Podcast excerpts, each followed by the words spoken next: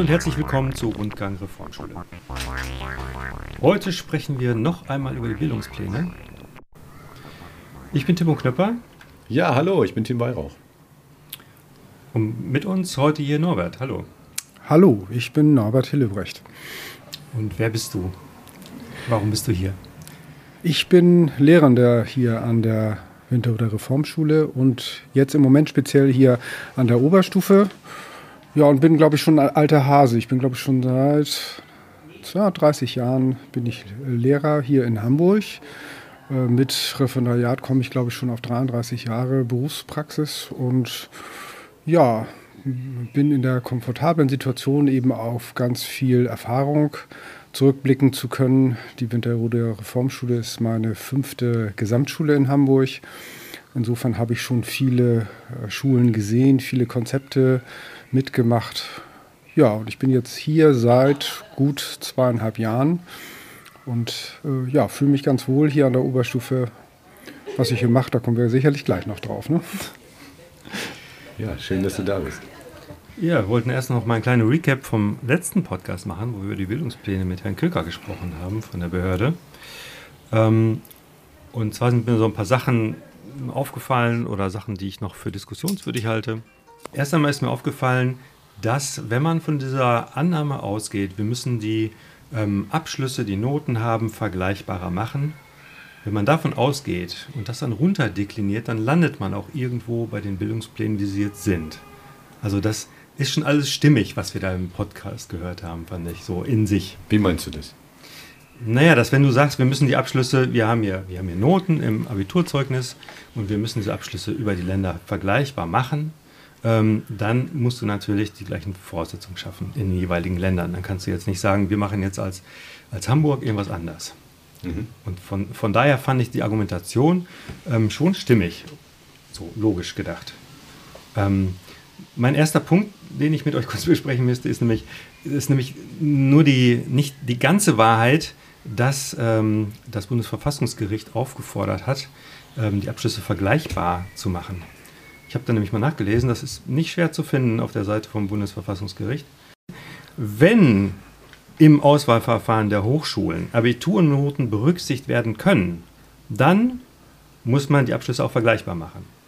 Jetzt hat die KMK daraus gemacht, wir müssen also die Abschlüsse vergleichbar machen und haben nicht gesagt, wir können einfach auf die Noten verzichten. Das wäre eine Möglichkeit gewesen. Das Bundesverfassungsgericht sagt ja, wenn die Abiturnoten berücksichtigt werden können, dann muss das passieren. Okay, aber würde das nicht heißen, ja, sie können ja berücksichtigt werden, also müssen sie vergleichbar gemacht werden? Man, die KMK könnte doch beschließen, wir schaffen Noten ab. Ja. Das wir schaffen Abiturnoten grundsätzlich ab für, für, für, den, ähm, für das Auswahlverfahren der Hochschulen. Ja. Also das ist erstmal der erste Punkt. Das heißt, ich, ich teile dann auch nicht die ganzen Folgeschritte automatisch. Also man könnte einen ganz anderen, ganz anderen Ansatz wählen. Es ist nicht so, dass, dass, äh, dass es gerichtlich vorgeschrieben ist, dass es Abiturnoten geben muss. Das steht hier dann erstmal auch mit drin. Ah, das ist ja die Frage des Paradigmas, das man aufsetzt. Wie will man das so äh, interpretieren, zu sagen, wir nehmen dieses notenbasierte System um Zugänge zu den Hochschulen zu äh, ermöglichen. Das war ja nicht immer so. Das war ja eine ähm, Konstruktion, die in den 70er Jahren äh, konstruiert wurde, weil äh, die Bildungsexpansion eingesetzt hat in den 70er Jahren. Die war ja wirklich gewollt. Äh, Im Nachklapp zu Willy Brandts Mehr Demokratie wagen ja, gab es ja schon die erste, damals war es noch nicht die PISA-Krise, aber die erste Bildungskrise, dass man festgestellt hat, dass Deutschland einfach viel zu wenig Akademiker hatte und man hat die Hochschulen massiv ausgebaut. Und dann stellte man plötzlich fest, okay, man hat viele, viel zu viele junge Menschen, die gerne studieren wollen und hat dann sozusagen als Notbremse dieses, diesen NC, diesen Numerus Clausus eingeführt, der bis heute gilt. Das ist natürlich ein ganz schlichtes Verfahren. Das ist äh, nicht gerade sonderlich tiefgehend, einfach äh, auf einen, äh, eine Zahl zu schauen, die eine Nachkommastelle hat und danach zu entscheiden, ob jemand einfach äh, an der Universität studieren darf. Das ist natürlich ein wirklich sehr unter, unterkomplexes Herangehen. Aber es ist natürlich einfach und kostengünstig. Dann, wenn man den Paradigmenwechsel durchführen würde, wie du das jetzt angedeutet hast, dann hieße das natürlich eine Umkehr äh, der Aufnahmekriterien weg von der abgebenden Institution, also in diesem Fall bei uns die Oberstufe mit dem Abitur. Wir sind also, wir geben ja die Schüler ab mit einem Testat hin zu dem Aufnahmeinstitution. Die aufnahmende Institution wählt quasi die Leute aus, die gut zu ihnen passen. Das wäre natürlich ein viel passgenaueres Verfahren, aber setzt natürlich äh, einen völlig anderen äh, Bildungsbegriff und Auswahlbegriff voraus. Mhm. Das hatte Herr Köker ja auch so angedeutet, dass das möglich wäre grundsätzlich. Ja. Die ja, Bundesbahn genau. zum Beispiel macht das ja schon seit einigen Jahren jetzt. Also die sagen, wir gucken gar nicht mehr auf die Noten, wir machen unsere persönlichen äh, konzernbezogenen und aufgabenbezogenen Assessments. Mhm. Und das machen sicherlich andere Firmen auch, die nachziehen, die sagen, Schulnoten sind für uns nicht aussagekräftig genug. Ähm, ganz interessant auch der, der Satz, das war eigentlich so ein Nebensatz im letzten Pod. Äh, äh, Merköker sagte, ich vermute, die Fächer werden in Zukunft auch nicht weggehen. Wenn man so eine Bildungspläne macht und das erstmal in die Fachschaften gibt, damit sie ihre Fächer ausarbeiten, hm. dann nimmt sich ja kein Fach zurück. Ja, jedes, keiner sagt ja, wir sind eigentlich gar nicht so wichtig, wir brauchen nicht so viele Inhalte. Ne? Also jedes Fach walzt ja eigentlich alles aus. So, ja, er hat ne? das ein bisschen aus der Notwendigkeit, dass da quasi Welt irgendwie gegliedert nur dargestellt werden kann und nicht, quasi man kann nicht sagen, guck mal, hier ist alles. So ungefähr, das war, glaube ich, das Bild. Ne? Mhm. Das ist ja auch äh, richtig, ähm, dass äh, die Welt gegliedert werden muss. Und das ist sicherlich auch äh, unsere Aufgabe als Lehrende. Und das ist sicherlich auch die Aufgabe von Wissenschaft, äh, diese Welt eben zu gliedern, in äh, sozusagen verstehbare Häppchen auch äh, zu zergliedern.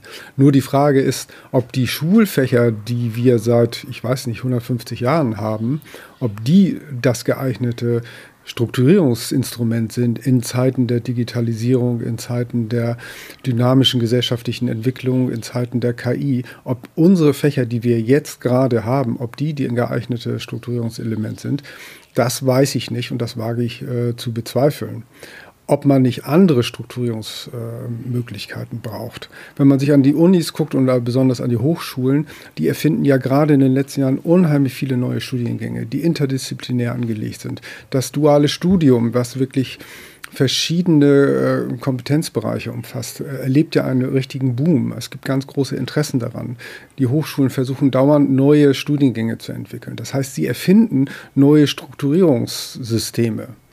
Und dann sollen wir als Schule sagen, wir bleiben an dem fest, was seit 150 Jahren ist, an äh, Physik, Chemie, Biologie.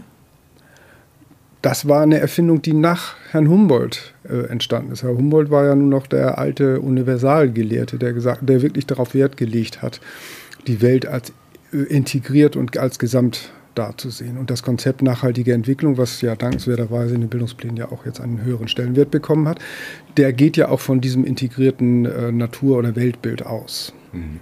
Also grundsätzlich finde ich, muss man fragen, sind die Schulfächer ein geeignetes Strukturelement? Dass wir welche brauchen, das ist, glaube ich, da hat Herr Köker recht.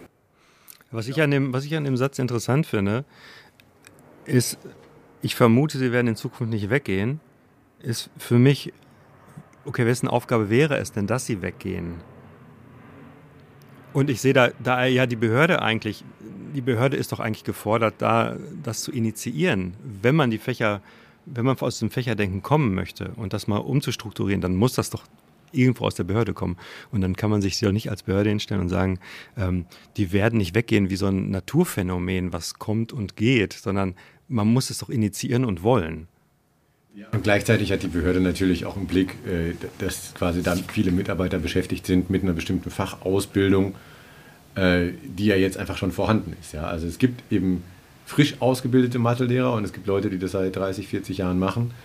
Und denen kann ich ja jetzt quasi vielleicht nicht morgen sagen, ah ja, du machst jetzt äh, interdisziplinäres irgendwas. Oder das scheint mir dann, also das scheint mir der, der bewahrende Anspruch da zu sein in der Behörde, den Herr Köker formuliert hat, dass es nicht jetzt so easy umzuschiften ist bis zum Ende des Jahrzehnts.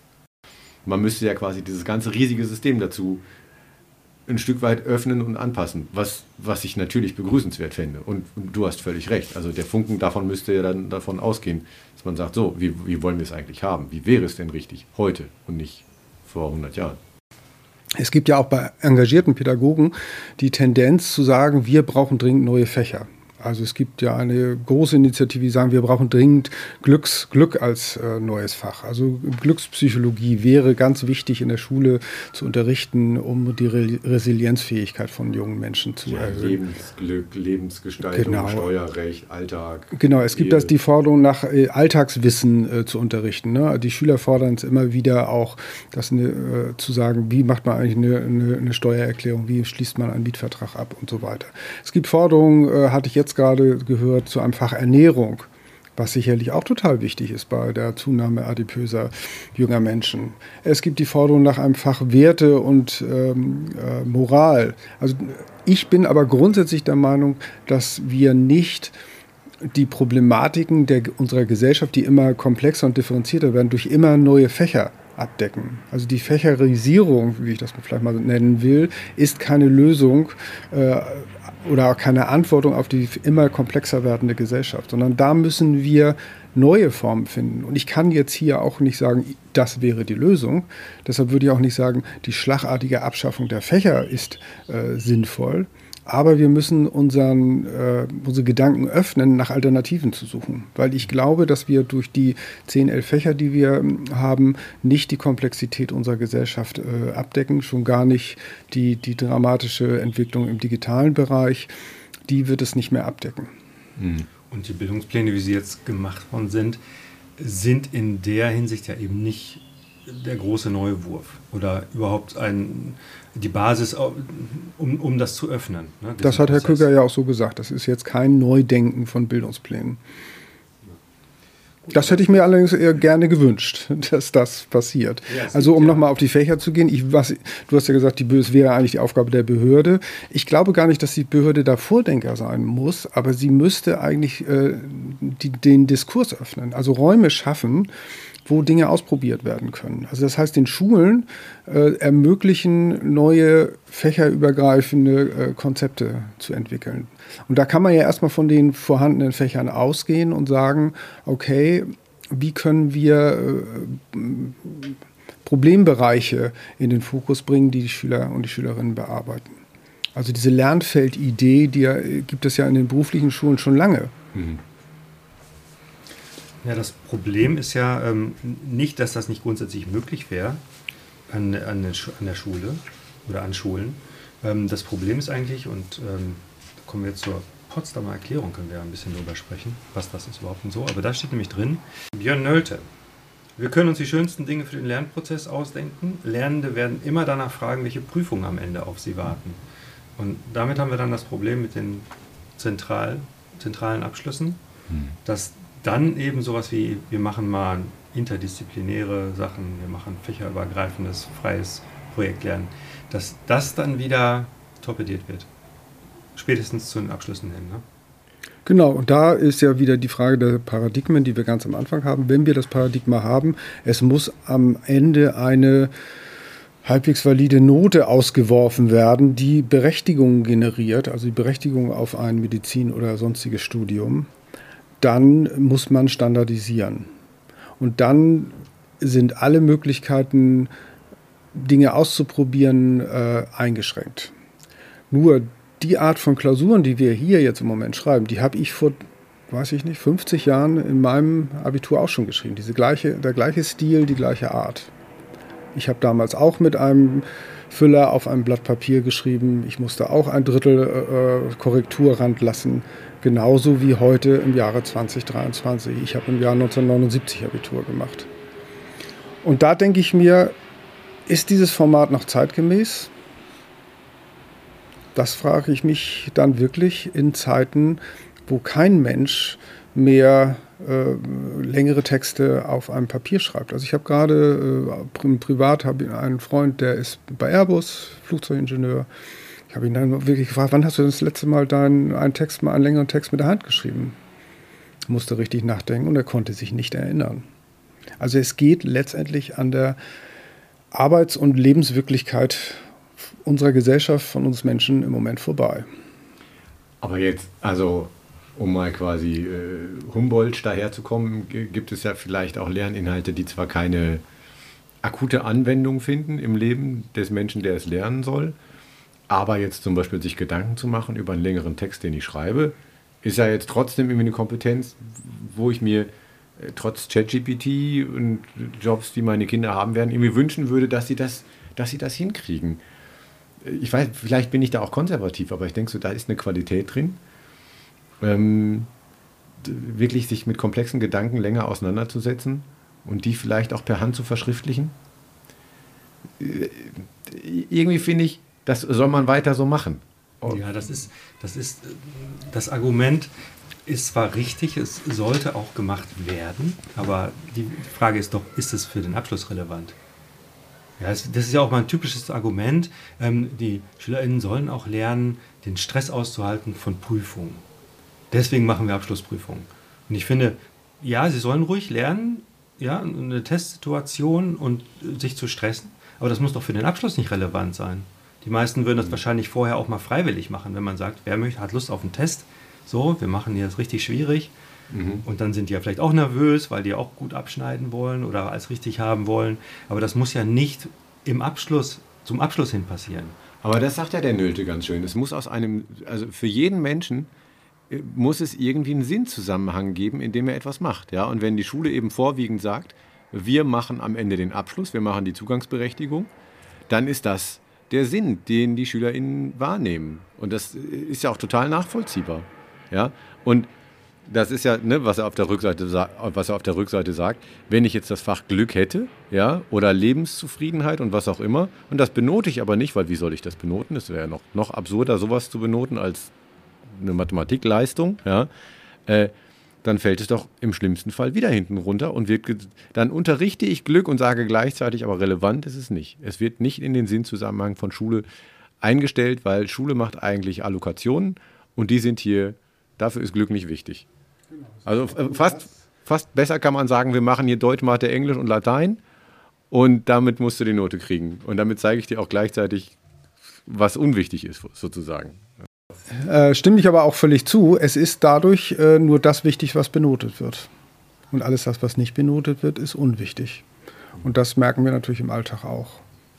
Aber ich würde auch nicht sagen, wenn man neue Prüfungsformate macht, dass man dann keine langen Texte mehr lesen muss oder dass man, dass man sich nicht mehr tiefgehend mit, weiß ich nicht, philosophischen, politischen, technischen, technologischen äh, Gedanken auseinandersetzen muss. Da gibt es ja ganz viele Ansätze im Moment.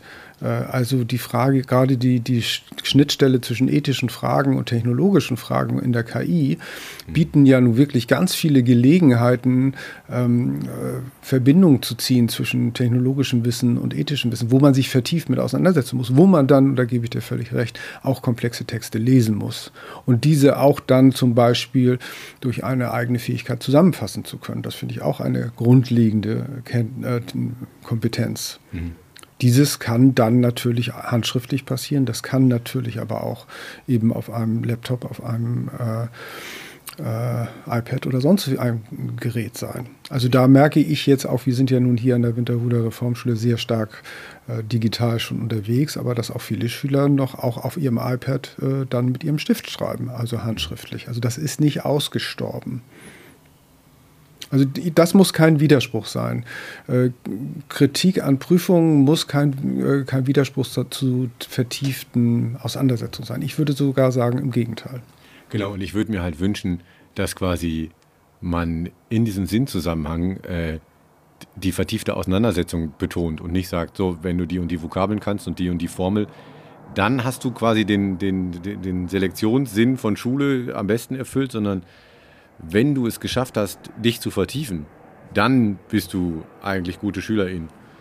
Ich, ich, will einfach mal ein Beispiel geben für ein äh, alternatives Prüfungsformat, was ich jetzt gerade in der 12. Klasse gemacht habe, äh, nach dem Prinzip Formative Assessment. Ähm, das hatte ich mir auch eben bei Björn Nolte, den du ja eben schon zitiert hast, äh, abgeschaut. Da steht die Idee dahinter, dass ich schauen möchte, welche Kompetenzen haben Schüler. Und äh, in der Oberstufe oder überhaupt geht es ja immer darum, dass Schüler kompetent sind, sich ein Thema selbst zu erarbeiten. Normalerweise ist ja eine Klausur immer am Ende eines Lernprozesses. Das heißt, äh, die Schüler arbeiten sich Themen, Inhalte und dann gibt es einen Cut und dann wird es in Form eines Summative Assessments dann abgeprüft und abgefragt in einer Klausur oder ähnlichen Sache. Äh, das äh, Formative Assessment versucht jetzt diesen Prozess abzubilden. und äh, dieses dann aber auch zur Prüfungsleistung zu machen. Das heißt, die Schüler haben jetzt in meinem Beispiel Fach PGW, Thema war der Sozialstaat, äh, ist ein mäßig interessantes Thema, meistens für die Schüler. Na, da geht es um Rentenversicherung, Krankenversicherung und so etwas. Und die Schüler haben einen Arbeitsplan von mir gekriegt mit offenen Aufgabenstellungen, die sie in einem gewissen Zeitraum, das waren jetzt drei Wochen, bearbeiten sollten. Sie äh, sollten diese Arbeit dokumentieren. Ihnen war es erlaubt, zusammenzuarbeiten. Ich habe sie dabei unterstützt. Ähm, ich habe ein Bewertungsraster vorher gemacht, das mit den Schülern durchgesprochen war. Es war ihnen also vorher bekannt, was die Bewertungskriterien sind.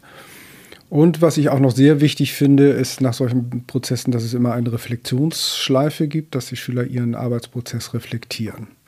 Sie waren explizit dazu aufgefordert, zusammenzuarbeiten. Also dieses kollaborative Element aus diesen 4K war sozusagen auch in der Aufgabenstellung schon mit angelegt. Das heißt, die Schüler sollten mit anderen Schülern sich absprechen, welche Teilthemen des Oberthemas Sozialstaat sie bearbeiten. Also Beispiel, der eine Schüler bearbeitet das Thema Rentensystem, der andere das Thema Lebensversicherung, der dritte das Thema Arbeitslosenversicherung, BAföG oder, oder, oder. Dann überraschend, es kam auch das Thema äh, Sozialstaat, skandinavisches Modell noch mit rein. Das hatte ich gar nicht so sehr äh, auf dem Schirm. Das hat ein Schüler für sich gewählt.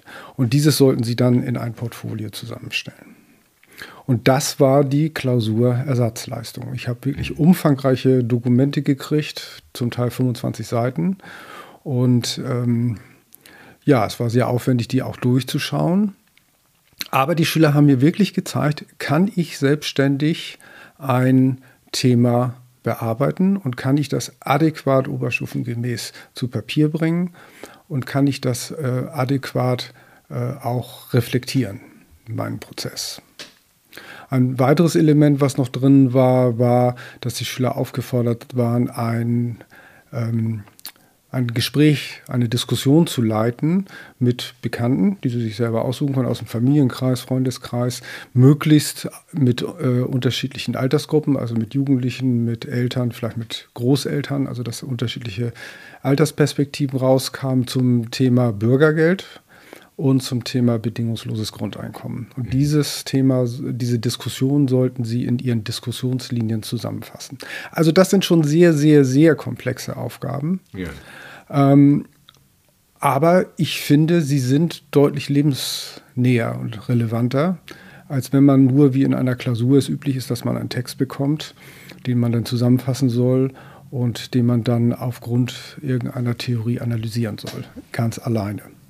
Das ist einer der Momente, wo ich hier im Podcast sitze und denke, ja, das ist, das ist cool. Ja? Also das ist schön. Da, also alle meine Prüfungen, alle meine Aufgaben waren in meiner Schulzeit seltsamer, sage ich mal. Ja, nicht, nicht lebensnah, nicht auf Kollaboration ausgelegt, äh, auf ein fertiges Ziel ausgelegt und so. Und äh, was mir als Frage kommt, quasi noch mit, den, äh, mit der Bildungsbehörde im Rücken, äh, wie kann man sowas benoten, hätte ich jetzt vorhin gesagt, wie gibt man da eine Rückmeldung äh, an SchülerInnen? Also was sind unterschiedliche Leistungsniveaus? Wie kann man das beurteilen überhaupt? So ein Formative Assessment? Ja. Na, da habe ich jetzt einfach äh, Bewertungskriterien. Die, okay. Das ist dann wirklich eine Liste von unterschiedlichen Kriterien. Das geht äh, los über äh, inhaltliche Vollständigkeit, also dass Sie zumindest äh, drei verschiedene Aspekte des Themas bearbeitet haben müssen. Mhm. Da geht es um, äh, ist die Darstellung strukturiert, also äh, können Sie, ist das nicht alles Kraut und Rüben, was Sie sozusagen aufgeschrieben haben, sondern hat das eine äh, innere Logik? Mhm. Ist das auch äußerlich durch Absätze oder Zwischenüberschriften und fettgedruckte Begriffe durch strukturiert. Das sind dann so formale Begriffe. Dann geht es auch immer um Argumentation, also ist sozusagen die Darstellung von, zum Beispiel, was ich eben sagte, mit der Darstellung der Diskussionslinie, ist das sozusagen handwerklich vernünftig gemacht. Das ist ja, ja. auch ein Stück weit ein Handwerk, ja. äh, einfach das, eine Diskussion zusammenzufassen äh, die man ja auch lernen muss und üben muss. Total. Insofern sind das dann eben die Kriterien. Bis hin zu ganz formalen Kriterien sind die Quellenangaben richtig äh, mhm gemacht, also sind sie sozusagen auf dem formal richtigen Niveau. äh, bis hin zu, ähm, äh, ist die Rechtschreibung in Ordnung. Es gibt schon immer noch, auch in der 12. Klasse, äh, Arbeiten, die mit 50 Rechtschreibfehlern abgegeben werden. Ja, das wären meine gewesen, auf jeden Fall. ähm. Dafür gibt es ja zum Glück jetzt auch digitale Tools. ja. Das muss man nicht mehr so abgeben heutzutage. Ja, ich habe letztlich meinem Sohn gezeigt, wie er Siri äh, diktieren kann und dann guckt, welche Fehler hat er im Text. Das fand, er, fand er super, weil er selbstständig machen kann. Ja? Und nicht ich sage, Hilde fehlt ein Haar. Ja? Mhm. Ähm, und diese Bewertungskriterien sind den SchülerInnen bekannt, wenn ich die richtig verstanden habe. Richtig, das ist, finde ich, ganz wichtig, dass sie vorher transparent sind und dass ich auch mit den Schülern ins Gespräch komme darüber, weil ich schreibe manchmal ja natürlich was auf, was in meiner Logik klar ist, aber den Schülern irgendwie nicht so klar ist. Und dann merke ich, aha, das musst du noch präziser formulieren. Mhm. Also ich glaube, äh, ein gutes Erwartungsmanagement ist ganz wichtig, dass man dann, und wir Lehrende denken ja anders als Schüler, und wenn ich schreibe Analyse, dann ist mir völlig klar, was das ist, aber das ist nicht unbedingt den Schülern klar. Also insofern, äh, das ist eben der Unterschied eines Formative Assessments. Ich kann sie dabei begleiten bei der Bearbeitung und äh, das ist bei der Klausur eben nicht möglich. Ich halte aber trotzdem die Aussagekraft von solchen Prüfungsformaten für genauso groß. Und eins will ich noch anknüpfen, also in den äh, Feedbacks oder in den Reflexionen, die die Schüler hinterher geschrieben haben, haben sie gesagt, ich habe viel mehr gearbeitet, als ich gedacht hatte. Mein Zeitplan ist explodiert, aber ich habe noch nie so viel gelernt. Also ich fühle mich jetzt wirklich fit in dem Thema. Also diese, diese Prüfungen, alle sitzen zur gleichen Zeit im selben Raum und machen dieselben Aufgaben. Das, der Grundgedanke ist ja irgendwie so, kommt ja irgendwie, ist ja so eine Gerechtigkeit. Ja, alle haben dieselben, dieselben Anforderungen zu erfüllen und dann gucken wir, wer ist besser. So. Aber das ist ja schon mal zu hinterfragen, weil die Leute kommen ja in ganz unterschiedlichen Situationen in diesen Klassenraum. Die kommen aus unterschiedlichen ähm, Bildungsschichten, die kommen ähm, mit einer unterschiedlichen Geisteshaltung. Vielleicht haben die irgendwas Blödes gerade erlebt oder haben zu Hause Stress gehabt. Dann sind doch diese Voraussetzungen auch nicht vergleichbar. Also von daher, dieses, diese, diese, dieser Grundgedanke, wir brauchen gerechte und vergleichbare Abschlüsse das, das ist ja schon mal an sich schwierig. Also das ist ja mit so einem Formativen dann doch viel eher zu lösen, ähm, weil man da ja auch berücksichtigen kann mehr, wie haben die einzelnen Schülerinnen sich weiterentwickelt in dem Prozess. Ich glaube, ähm, das Thema Gerechtigkeit ist eine Illusion. Also das heißt, dass man da eine Gleichheit herstellen kann, das funktioniert ja gar nicht. Also die Menschen sind so unterschiedlich, so komplex ähm, und dieser Anspruch ist, glaube ich, verkehrt. Man kann immer, deshalb wäre ich auch, würde ich auch wirklich dafür plädieren, dass, äh, was wir vorhin schon hatten, die aufnehmende Institution äh, Kriterien entwickelt, wonach die Menschen, die jetzt zum Beispiel ein, weiß ich, Maschinenbaustudium äh, anfangen, was die mitbringen sollen, damit sie das gut können. Und äh, ich glaube, so ein Verfahren, wenn das auch ein bisschen Geld kostet, also die Universitäten sagen ja immer, das könnten wir machen, aber es ist viel zu teuer. Ähm, das würde aber, wenn ich bedenke, dass ein Drittel aller Studenten ihr Studium abbrechen, äh, müsste man auch mal gegenrechnen. Ob man nicht dann durch ein wirklich klug gemachtes Assessment äh, wirklich die Menschen aussucht, die wirklich ähm, dafür auch geeignet sind. Ja. Ein Gedanke dazu. Ähm, wenn man das so macht, ist es dann so, dass es für Leute, die aus dem bildungsfernen Familien kommen, eventuell dann noch schwieriger wird, gute Studienplätze zu kriegen, als ohnehin schon? Weil die Leute, die die Unterstützung von zu Hause bekommen und notfalls ähm, Nachhilfe, mhm. Förderprogramme und so weiter, sich dann viel besser auf diese speziellen Prüfungen vorbereiten können? Wer ist das eine Gefahr? Das ist bestimmt eine Gefahr. Das ist ja immer noch so, dass einfach äh, im deutschen erhöhten Bildungswesen, also universitäre Bildung, ja immer die Menschen aus ähm, ähm, unteren gesellschaftlichen Schichten auch noch weiterhin unterrepräsentiert sind. Das sagen ja auch alle Studien. Die Bildungsungerechtigkeit ist ja immer noch ein, ein ganz großes Thema. Und ähm, das hat sicherlich viele Gründe, aber äh, das Festhalten an diesem Gleichheits- an der Gleichheitsillusion, will ich das mal nennen, die äh, verstärkt das ja noch. Ist es, ähm, ich finde, also das ist natürlich faktisch richtig, dass ich, ich habe unterschiedliche Menschen und die Menschen ich behaupte jetzt mal, es wird auch immer heterogener. Ja, also ist jetzt einfach mal eine Setzung, dass es anders ist als in den 60ern, wo man gesagt hat, naja, ich habe hier ein bestimmtes Modell, das ist das Hauptmodell und das leben erstmal so alle. Und es ist jetzt viel differenzierter. Ähm, und ist nicht die Annahme von Gerechtigkeit, von, von, von einer gewissen Gleichheit die Basis für Schulsystem, vielleicht sogar für Gesellschaft und Demokratie, dass ich erstmal sage, ihr habt alle die gleichen Chancen? Ja, das haben sie ja eben nicht. Das, das ist ja der Punkt. Alle, wir haben ja nicht alle dieselben Chancen. Genau, faktisch ist das nicht richtig. Genau, und jetzt mache ich nur, glaube ich, ich versuche gerade diesen Gedanken nachzuvollziehen, wie komme ich denn darauf, dass Noten überhaupt äh, richtig sind? Und dann denke ich, naja, alle sind gleich, wenn sich alle anstrengen, können alle eine Eins kriegen. Wenn die, die, die können dann alle das studieren, was sie möchten. So ungefähr. Das ist doch vielleicht die Idee, dass jeder prinzipiell grundsätzlich dahin kommen könnte. Das ist ja auch äh, zum Teil richtig und vor allem auch historisch richtig dass ähm, es eben wirklich nur um die Leistung geht und die Leistung berechtigt, zum Beispiel an die Universität zu gehen. Und es ist nicht mehr die Frage, äh, ist mein Papa Zahnarzt oder ist mein Papa Jurist, so wie das vielleicht in den 60er oder 50er Jahren noch war. Insofern ist diese Leistungsorientierung, äh, was ja damals in den 70er Jahren die SPD ja auch stark äh, hier in, Deutschland vorangetragen war, ein historischer Wandel. Mhm. Da also alle Menschen theoretisch die gleichen Möglichkeiten hatten, über ihre individuelle Leistung an äh, höhere Bildung zu kommen. Mhm. Aber dieser Leistungsbegriff selbst ist ja schon merkwürdig, weil ähm, dem einen fällt ähm, Mathe in der Oberstufe total leicht. Ja, schreibt dann immer nur Einsen, jemand anders muss sich unheimlich anstrengen, um überhaupt auf eine 3 zu kommen. Das heißt, der, der sich unheimlich anstrengt, hat ja eigentlich viel mehr geleistet in dem Moment. Also die Frage ist, bewertet, ist Leistung etwas, was man objektiv bewertet am Resultat oder an der Arbeitsleistung eines Einzelnen, also was der Einzelne getan hat. Und ich finde, dieses Objektive, das kann man, kann man, das lässt sich eigentlich nicht durchhalten. Ja, das, also das, das kann man bei einem 100-Meter-Lauf machen, um zu gucken, wer ist der Schnellste. Aber was das für eine, für eine Arbeit und für eine, für eine Leistung für den Einzelnen bedeutet hat, das kann man ja damit nicht abschätzen.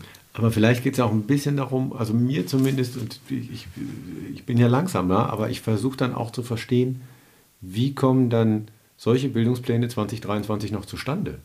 Ja, und dann, wenn wir dann so drüber sprechen, wie ist das alles gewachsen und was sind die Ansprüche von Leistung, was sind die Ansprüche von vielleicht, dass man Gleichheit und Fairness schafft, ähm, das steht ja auf diesem Berg, ja, in der Nichtanerkennung von, von der großen Vielfalt und vielleicht auch dass man sagt, naja, das haben wir doch schon so gemacht und wir brauchen auch eine Stabilität und so. Ja? Aber das sind ja zwei Motive, wo man sagen würde, ja, okay, hast du so, ja, muss ich erstmal mit leben und dann, was ist der nächste Schritt? Und da hat Norbert ja gerade schon schön gesagt, naja, wenn man, wenn man wenigstens ausprobieren kann, ja, Alternativen haben kann, wenn man wenigstens Schulen hat, die es anders machen, ist das ja schon mal der erste Schritt. Ja? Und das ist ja auch so, äh, hier kommen ja auch ganz viele Schulen, die sich angucken, wie wir arbeiten und übernehmen ja auch Teilelemente von dem, wie wir hier arbeiten mhm. und äh, lassen sich ja inspirieren und befruchten. Und bevor ich hier in der Winterhuder Reformschule war, habe ich das ja auch so gemacht. Also meine beiden Kinder sind hier zur Schule gegangen. Also insofern kenne ich auch die Elternperspektive äh, ganz gut. Und es ist natürlich äh, so, auch das, was hier in der Winterhuder Reformschule gemacht wird, ist nicht der Weisheit letzter Schluss, sondern es ist sozusagen, wie Peter, Peter Fraton mal gesagt hat, ein Schweizer Bildungsaktivist. Es ist der aktuell gültige Irrtum, den wir haben. Und den müssen, aus dem müssen wir dann immer wieder uns weiterentwickeln. Aber die, du hast auch die Bildungspläne, um da nochmal wieder darauf zurückzukommen, äh, angesprochen. Warum kann so etwas passieren? Weil es, glaube ich, nicht den Mut in der Bildungsbehörde äh, gibt, den Sprung zu wagen. Also ein etwas größeres Mindset aufzumachen und zu sagen, wo stehen wir eigentlich 2023 in unserer Gesellschaft, in unserer technologischen Entwicklung und was brauchen eigentlich junge Menschen, um ähm, ja, fit für diese Gesellschaft zu werden, für diese Herausforderungen, wo wir gar nicht wissen, was in zwei, drei Jahren ist. Wir wissen nicht, was nächstes Jahr äh, mit der KI passiert. Mhm. Äh, es gibt da ja ganz große Befürchtungen im Moment. Und wir müssen ja eigentlich eine Schule haben, die äh, wirklich offen darauf reagiert, sich flexibel an, anzupassen. Und deshalb ist ja auch diese Potsdamer Erklärung, die du ja äh, zitiert hast, die fordert ja eben auch ein flexibles Abitur oder eine flexible Oberstufe. Das heißt, da werden ja auch keine letzten Weisheiten verkündet, sondern da wird nur gesagt, Leute, wir müssen uns flexibel zeigen, wir müssen Dinge ausprobieren, wir müssen gucken, wohin der Weg geht und wir müssen Sachen äh, öffnen. Mhm. Und das fehlt mir an diesen Bildungsplänen. Sie sind keine Öffnung, sondern sie sind eigentlich letztendlich weiter so. Es sind einige Stellschrauben äh, gedreht worden, hier besonders im allgemeinen Teil, im sogenannten A-Teil, mhm. die auch in die richtige Richtung weisen. Aber letztendlich sind sie eine, auch äh, ein politischer Reflex darauf, dass eben äh, die äh, hamburgischen Bürgerschaftsparteien äh, außer der AfD ja einen Schulfrieden äh, vereinbart haben vor der letzten äh, Bürgerschaftswahl. Und dort wurde zum Beispiel eben diese Kerncurricula festgelegt, dass diese kommen müssen. Insofern war die Bildungsbehörde auch schon durch die, die äh, Bürgerschaft, also durch die politischen Willensträger aufgefordert, solches Kerncurriculum zu machen. Das heißt, es war formal notwendig, diese Bildungspläne zu machen. Die alten stammten aus dem Jahr 2009. Kann man auch sagen, okay, alle zehn Jahre kann man mal neue Bildungspläne machen, hat der Köker, glaube ich, auch so mhm. gesehen. Das sehe ich auch so. Alle zehn Jahre wäre das eigentlich notwendig. Nur, man hätte die Öffnung mit hineindenken müssen. Und das Kerncurriculum hätte nicht so umfangreich ausfallen müssen, wie es hier ausgefallen ist. Das stand ja nirgends drin. Das steht auch nicht im ähm, Schulfrieden drin, wie groß das sein muss. Aber da ist natürlich, du hast es gesagt, die Fachmenschen, die solche äh, Curricula schreiben, die solche Bildungspläne schreiben, die haben natürlich hauptsächlich den Blick auf ihr eigenes Fach und sind natürlich, weil sie ihr eigenes Fach lieben, bemüht, möglichst viele fachliche Inhalte unterzubringen.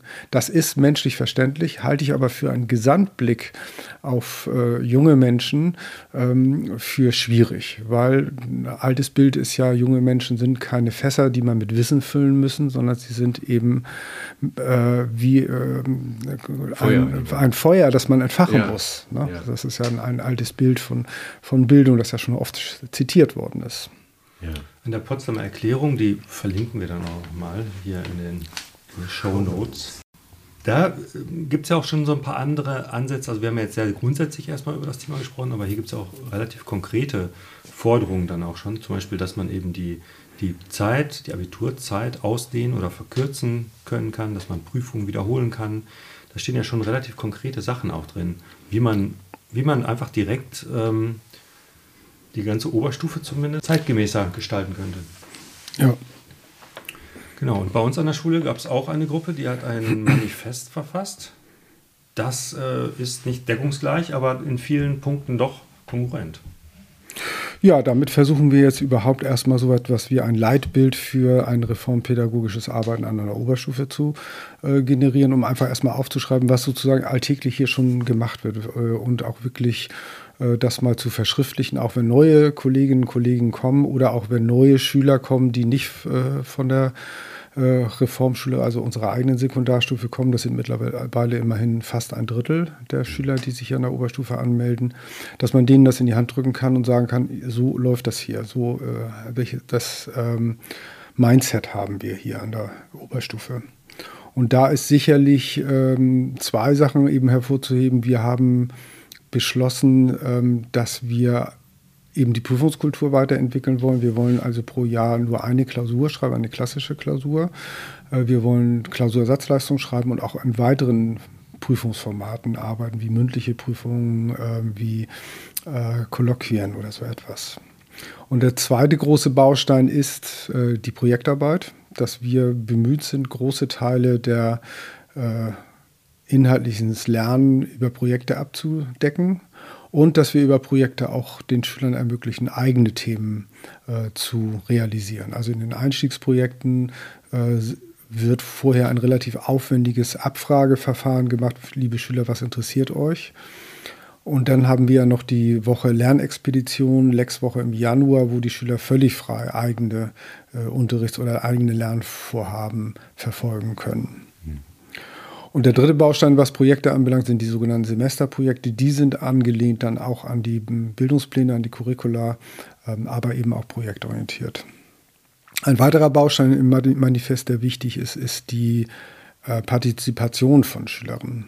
Mhm. Also das heißt, wir haben uns auf die Fahnen geschrieben, die Schüler weitestgehend an ähm, den Prozessen und an den Diskussionen zu beteiligen, die wir hier machen. Das heißt, mit ihnen zusammen äh, zu besprechen, wie Schule hier eigentlich gemacht wird. Und das, finde ich, passt ziemlich auch zu dem, was in dem A-Teil des neuen Bildungsplans steht, also wo ja auch gestärkt wird, dass die demokratische Bildung eine große Rolle spielt und die Partizipation von jungen Erwachsenen, mit denen wir das ja hier zu tun haben an der Oberstufe, äh, ist natürlich äh, ja, gelebte Demokratie.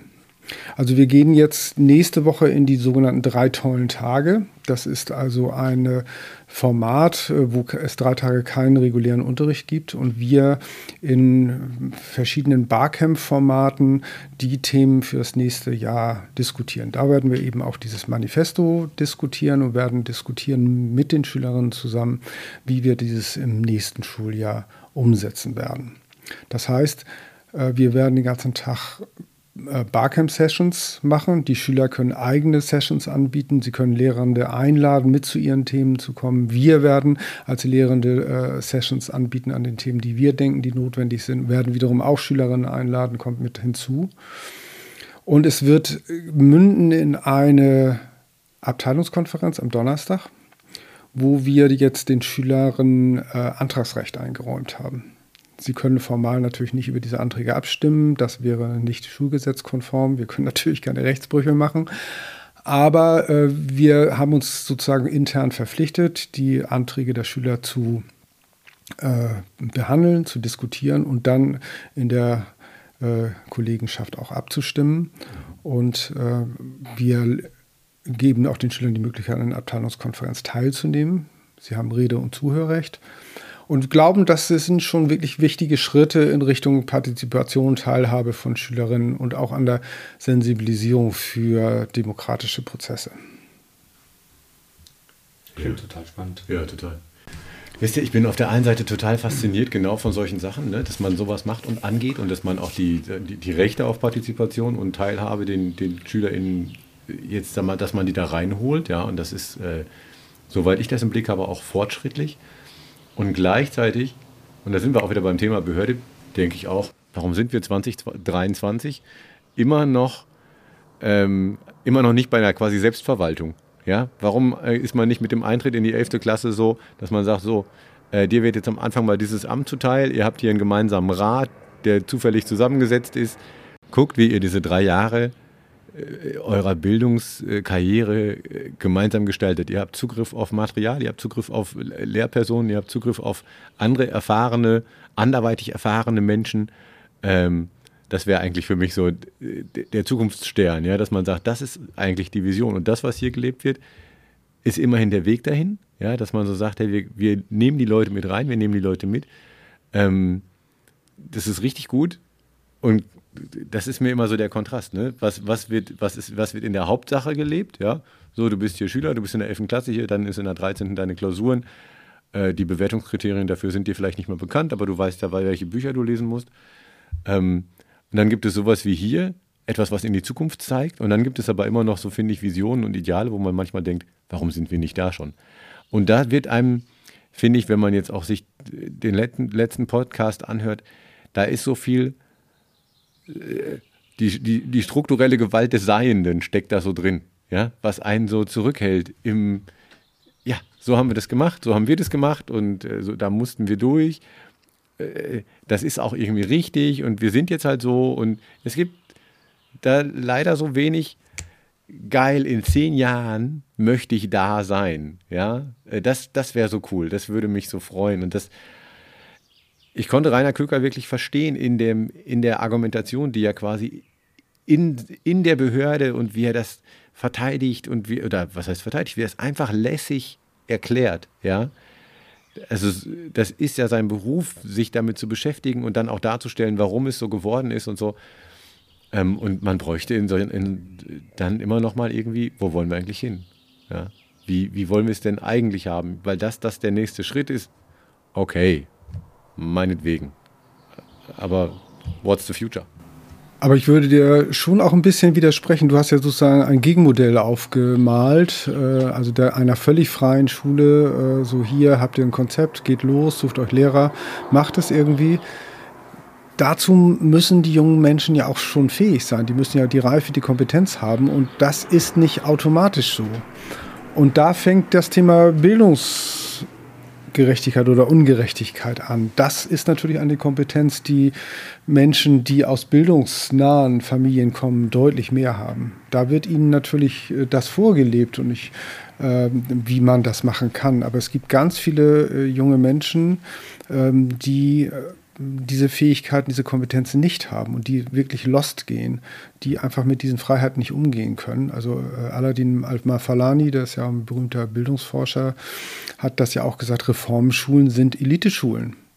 Und diese Kritik müssen wir auch hier in Winterhude äh, mal äh, uns zu eigen machen, dass hier natürlich wir auch eine Schülerpopulation haben, die sehr bildungsorientiert ist und dass junge Menschen, die nicht diesen Hintergrund, diesen familiären Support haben, dass sie mit solchen freien Systemen sehr stark äh, ihre Schwierigkeiten haben werden. Deshalb glaube ich nicht, dass ein System äh, das Richtige ist, sondern wir müssen eine kluge Mischung aus, aus Systemen finden, also aus äh, Struktur, aus Unterstützung ja. Äh, und auch aus Freiheit äh, muss es eine kluge Mischung geben. Also die, dieses wir haben das Konzept, was es richtig ist, das glaube ja. ich, gibt es nicht, sondern man muss immer wieder äh, wie so ein DJ an verschiedenen Knöpfchen drehen ja. äh, wie, und dann sozusagen hier mal ein bisschen mehr und da mal ein bisschen weniger und so weiter. Ja. Das ist so ein bisschen, wie am letzten Pod sagte, es gab Schulen, die haben schulinterne Curricula geschrieben,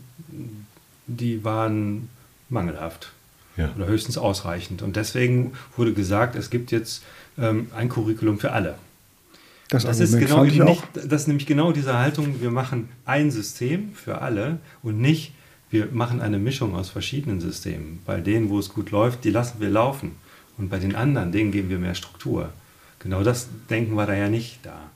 Aber genau deshalb wäre ja die Forderung, die bei dir ja eben auch so ein bisschen mitschwang, wir müssen, müssen sozusagen die Kompetenz an die Schulen geben, weil die wissen ja, wie es zu, zu laufen hat, ist auch keine äh, administrative Lösung bei äh, 100 weiß ich, 140 Schulen in Hamburg.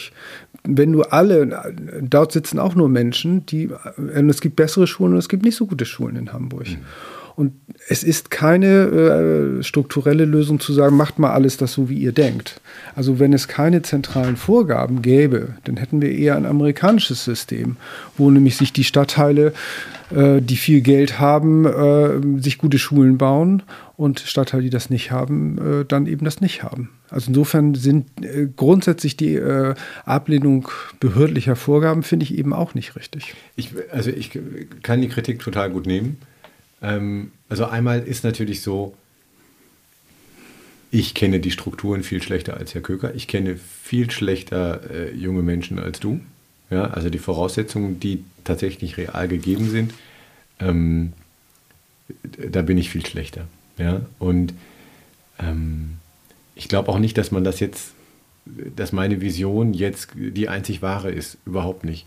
Ähm, ich würde mir nur wünschen, dass wir als äh, als Gesellschaft wirklich in Diskurs treten würden, ähm, was wollen wir eigentlich davon noch? Also zum Beispiel wie in einem, in einem Bürgerrat oder so, ne, wo man sich verschiedene Leute anhört, äh, Experten anhört zu dem Thema, zum Beispiel den von dir eben genannten oder eben den Herrn Nölte, ähm, und dann gemeinsam äh, demokratisch äh, Entscheidungen trifft. Und momentan werden diese Entscheidungen und auch die Visionen, da müssen dann nochmal über die Behörde gehen. Und das ist so, so da fehlt mir der Drive drin und dann auch die Zuversicht, dass das dann eine gute Ausbildung ist für die Menschen, die in zehn Jahren mit Sachen klarkommen müssen, die wir momentan nur grob prognostizieren können. Ja? KI, Klimakatastrophe, ähm, Flüchtlingsbewegung, das ist ja alles äh, unser Fächerkanon, Mathe, Deutsch, Chemie und so weiter, äh, muss gerade SchülerInnen auf eine Welt vorbereiten, die sich in den nächsten zehn Jahren mehr verändern wird, als sie sich vielleicht in den letzten 50 Jahren verändert hat. Und dann zu sagen, okay, ich habe jetzt noch ein Fach, Lebensbewältigung oder Glück, das ist jetzt die Antwort. Ähm, da, da, fehlt mir einfach die Zuversicht. Und ich verstehe, dass äh, Strukturen da sind. Und ich verstehe, dass ausgebildete Leute da sind, die eben einen bestimmten Horizont haben. Ich verstehe, dass es Menschen gibt, die, denen es vielleicht leichter fällt auf einer Reformschule und die auch anders unterstützt werden. Ähm, und trotzdem sehe ich so ein bisschen auf der einen Seite als Pädagoge die, die Vision ähm, einer, eines unglaublichen Potenzials, ähm, wo ich auch ein bisschen der Überzeugung bin, dass je mehr man Potenzial in die Leute reinsetzt, äh, desto mehr können sie entfalten. Und auf der anderen Seite sehe ich äh, als Realist auch die Not. Wir haben eine Welt vor uns, wo wir nochmal vielleicht andere Ausbildungen brauchen, um klarzukommen. Und das ist mir so ein bisschen, ähm, da bin ich vielleicht in dem Moment nicht realistisch mit, ich fordere eine Vision, aber ähm, ich sehe, dass, dass ich fürchte, dass wir so nicht hinkriegen mit dem, wie wir es gerade machen.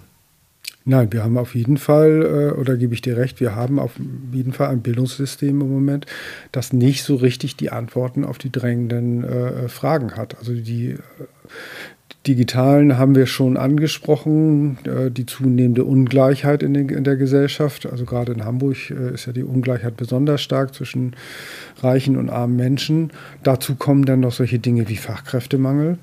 Ja. Das ist ja einmal ein Problem, wer soll unsere ganzen Wärmepumpen eigentlich einbauen? Man bekommt keine Handwerker, aber auf der anderen Seite auch, äh, ich habe gerade erfahren, dass Hamburg seine Universitätsplätze für Lehramts Studenten gar nicht füllen kann. Es ist, dass es nicht genügend Bewerber gibt, obwohl es einen NC gibt, das zeigt aber auch die Absurdität dieses Systems. Aber es gibt äh, letztendlich mehr Plätze, als es Bewerber gibt. Das heißt, der Lehrerjob als solchen scheint nicht mehr so attraktiv zu sein. Aber es gibt auch eben die demografische Realität. Es gibt einfach zu wenig junge Leute. Und da kommt der nächste Punkt, brauchen wir nicht Zuwanderung, um Menschen, die ähm, äh, um überhaupt unsere, unsere ba Basisanforderungen, die wir brauchen, und Schule gehört ja ähnlich wie Gesundheitswesen zu den Basic Needs einer mhm. Gesellschaft, äh, die müssen wir gewährleisten können. Und darauf geben weder die Bildungspläne noch die äh, Bildungsadministration im Moment antworten. Ja. Und da, glaube ich, brauchen wir offene Diskussionsformate, wo wirklich auch alle Teile der Gesellschaft auch ihren Beitrag leisten kann. Also etwas wie jetzt in den letzten drei Tagen die Republika in Berlin, mhm. also wirklich, wo unterschiedliche ähm, Akteure zusammenkommen, um die Diskussion der äh, aktuellen Situation zu führen. Und sowas bräuchten wir eigentlich auch im Bildungswesen. Mhm. Immerhin, ähm, ein ganz guter Punkt aus dem letzten Pod war ja auch, dass die Bildungspläne eben nicht so sehr weisungsbindend sind, kann man das sagen. Also, dass, diese, dass die Bildungspläne eben doch sehr viel Raum lassen. Zumindest wurde das von Herrn Köcker so formuliert, dass man nämlich, ähm, es gibt den A-Teil und den B-Teil sozusagen und ähm, man kann sich dann schon mehr am A-Teil ausrichten, so habe ich das zumindest verstanden. Dass man äh, das sehr wohl machen kann, eben, dass, der, dass, das, dass man nicht diesen Fokus aufs Inhaltliche selber lenken muss. Ja, du hast das ja im letzten Podcast ganz elegant an den Anfang geschnitten, diese Aussage von Herrn Kücker, die, die, ist, ja, äh, die ist ja sehr öffnend auch, ja, muss man ja auch sagen. Guckt auf jeden Fall mindestens auch in den A-Teil, weil der ist mindestens genauso wichtig wie dein Fach, ja, wie dein Fachteil. Das fand ich, fand ich gut. Das ist richtig, aber es gibt einfach einen großen Bruch zwischen dem A-Teil und dem Fachteil. Und da muss man einfach wirklich sagen, dass äh, traditionell eben Lehrer Fach ausgebildet sind, also Fachmenschen sind und die gucken in erster Linie auf ihr Fach, muss man wirklich mal so eindeutig sagen. Und ähm, da ist die, was ich so gehöre von Fachkollegen, das Entsetzen groß, oh Gott, wie soll ich das alles schaffen in der vorgegebenen Zeit? Das heißt, die Angst, ähm, gewisse Inhalte nicht zu schaffen, hat da ja auch seine Berechtigung. Das, da steht ja auch das ehrenwerte Ziel dahinter, zu sagen, ich muss meine Schüler ja auch auf die Prüfungen vorbereiten, also auf die MSA-Prüfung, auf die Abitur. Und da muss ich ihn sehr mit den gewissen Inhalten ausstatten. Mhm. Das ist ja ein ehrenwertes Anliegen. Und wenn die Bildungspläne so voll, wie sie jetzt sind, ähm, ernst genommen werden ist, da hat man volles Schuljahr mit zu tun. Da ja, ist kein sagte, das, was da drin steht, das würde ungefähr 50 Prozent des, äh, der Schulzeit Zeit. Richtig, das ist ja eine Regel, die ja dann äh, dem Bildungssenator ja auch noch abgerungen wurde im letzten Winter. Es sind ja so, die Bildungspläne hatten ja, waren ja viel äh, strenger gestrickt am Anfang. Es sollten ja nur noch Klausuren stattfinden, also schriftliche, handschriftliche Klausuren. Es sollten alle Klausursatzleistungen sollten nicht mehr gelten, sollten nicht mehr ab, waren abgeschafft. Es sollten die Klausuren stärker gewichtet werden, im Gegensatz zu den sogenannten mündlichen uralter, uralter Begriffen, also sozusagen den Kursleistungen, also das, was man sozusagen im Unterricht zeigt. Ähm, es sollten keine Präsentationsleistungen mehr äh, stattfinden und eben dieses Kerncurriculum. Und wenn man sich das Kerncurriculum anguckt, das ist von Fach zu Fach sehr unterschiedlich, aber einige sind so voll, dass mir die Fachkollegen sagen, da ist kein Spielraum mehr drin. Abgerungen haben wir eigentlich der Bildungsbehörde, dass es diese 50-50-Regelung gibt, dass also eigentlich die schulinternen Curricula 50 äh, Prozent verbindliche Inhalte festlegen soll und 50 Prozent äh, kann die Lehrperson bzw. die Fachleitungen, Fachkonferenzen selbst festlegen. Nur äh, das ist mit den verbindlichen Inhalten, die in den Bildungsplänen steht, fast nicht umzusetzen. Stichwort Zuwanderung. Ähm da fällt mir ein, in den Bildungsplänen steht ja auch, dass Deutsch, deutsche Sprache, ähm, Rechtschreibung und so weiter in allen Fächern bewertet werden muss, mitbewertet werden muss. Ähm, wir haben ja viel Zuwanderung hier in Hamburg auch. Ähm, ist das denn irgendwie gerecht? Naja, auf jeden Fall ist das wiederum geschuldet dem Paradigma, wenn wir ein Problem sehen, brauchen wir mehr Prüfungen äh, und strengere Prüfungen. Mhm. Das ist die Frage, ob man damit das Problem löst. Ich glaube nicht, sondern man muss dann konkrete äh, Förderungsmaßnahmen sich überlegen, was kann man tun, wenn jemand nicht entsprechend schreiben und lesen kann. Aber auch das Problem äh, muss ja angegangen werden und äh, die Antwort des Bildungsplanes ist, wir brauchen nur noch ein paar mehr Prüfungen. Ja, das ist diese extrinsische Motivation, die da ja, das ist genau der Punkt, wenn es in den Prüfungen abverlangt wird, dann wird es halt auch gemacht. So, mhm. Das ist dieser Gedanke. Ne? Und da muss man ja nochmal auf die IQB-Studie äh, hinweisen, die ja auch im Winter rausgekommen ist, die ja doch auch für großen Wirbel gesorgt hat. Äh, da ging es ja um Viertklässler, dass ja ähm, ein Drittel aller Viertklässler nicht die Mindeststandards im Lesen und Schreiben äh, erfüllen. Und äh, das ist hier in Hamburg ja etwas anders ähm, diskutiert worden, weil Hamburg ja im bundesweiten Ranking nach oben gerutscht ist. Wenn man sich aber die absoluten Zahlen anguckt, dann äh, schneidet Hamburg auch nicht besser ab als vor zehn Jahren, sondern es ist, die anderen sind halt einfach nur ein bisschen schlechter geworden. Das heißt also, ähm, Hamburg macht sicherlich schon vieles richtig in dem Bereich, aber es ist nicht irgendwie besser geworden. Das muss man schon wirklich schon ganz klar sagen. Äh, Hamburg äh, stagniert in dem Bereich.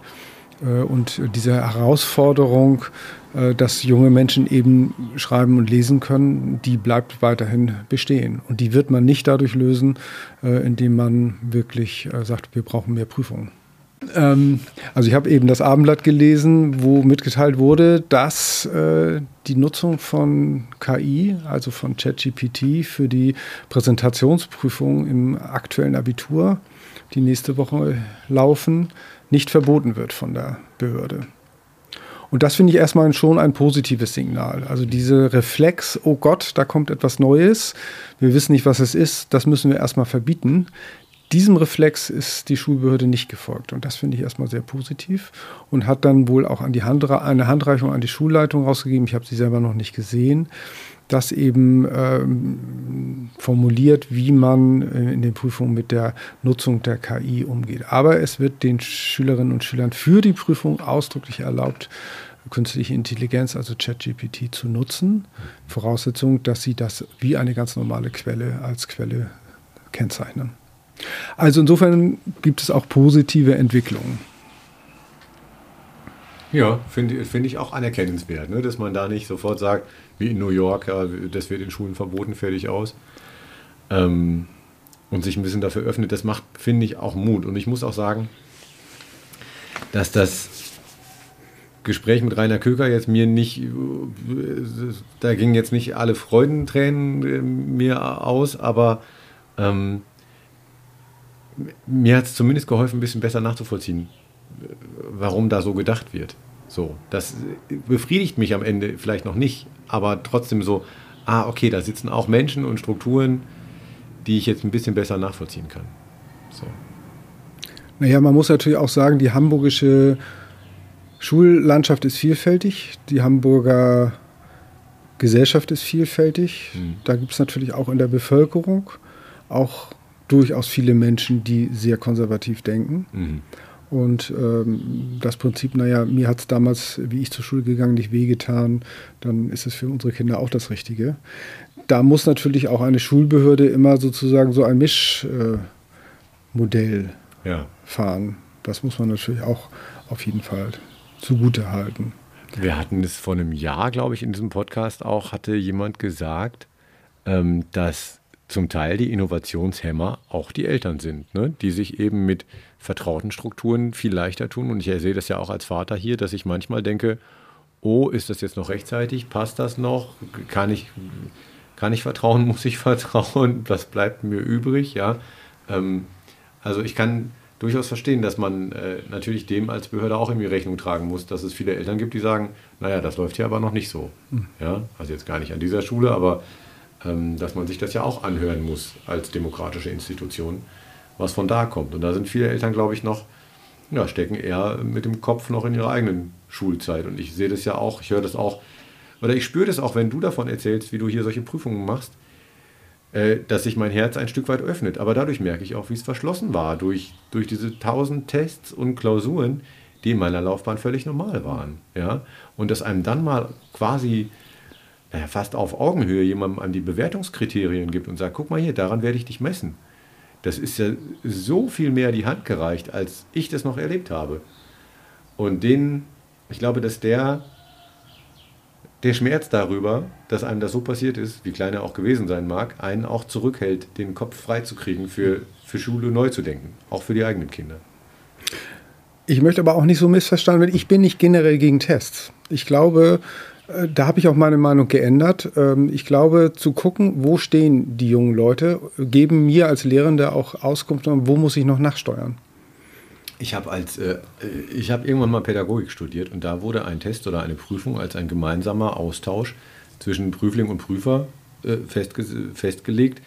Äh, eine Rückschau auf das Gelernte und auf das äh, Bewältigte. Also äh, ich verstehe einen Test auch nicht als was so hier, da muss jetzt der Strich drunter da musst du drüber springen und sonst, sonst gar nichts. Aber so habe ich das in meiner Schulzeit oft erlebt und ich finde aber eine, eben unter dem Aspekt, wir müssen gucken, wo du gerade stehst, ja, und was dann für dich der nächste Schritt ist. Das hat ja auch diagnostische Qualitäten, die man ja haben muss, um dann weiter zu sagen, ja, guck mal, das kannst du jetzt, mach doch da weiter, ja, also und das ist ja auch wahrscheinlich schwierig. Und sei es der Test passiert mit einem selber, ja, aber irgendwo muss das ja stattfinden glaube, eine der, der Sachen, die mich am meisten belasten aus der Schulzeit, ist dieses Denken, etwas ist richtig oder falsch.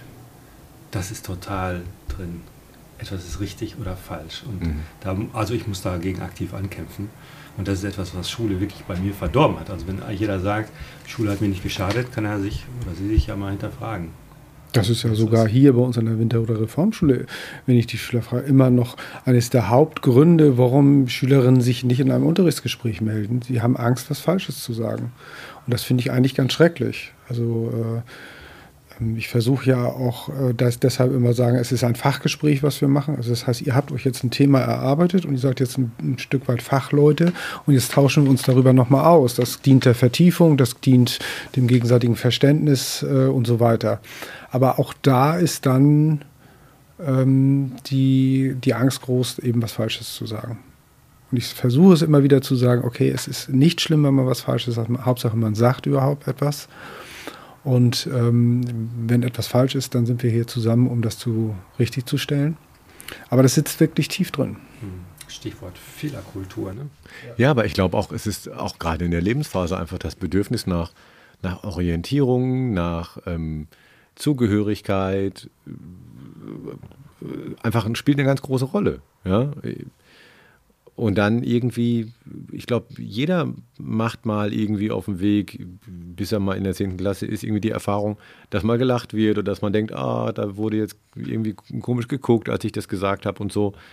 Ähm, ich glaube, das sind einfach Erfahrungen, die, die sich bei uns irgendwie abspeichern. Ja, sowas möchte man gerne vermeiden. Durch die Notwendigkeit, dass, äh, dass wir als Kultur, als Gemeinschaft äh, momentan immer weiter auseinanderdriften, dass selbst unsere demokratischen Grundfeste immer größere Schwierigkeiten haben zu tragen und alle gemeinsam mitzunehmen, dass wir die Notwendigkeit entdecken, wirklich gemeinsam miteinander in Dialoge auf Augenhöhe zu gehen und damit auch SchülerInnen einzubeziehen.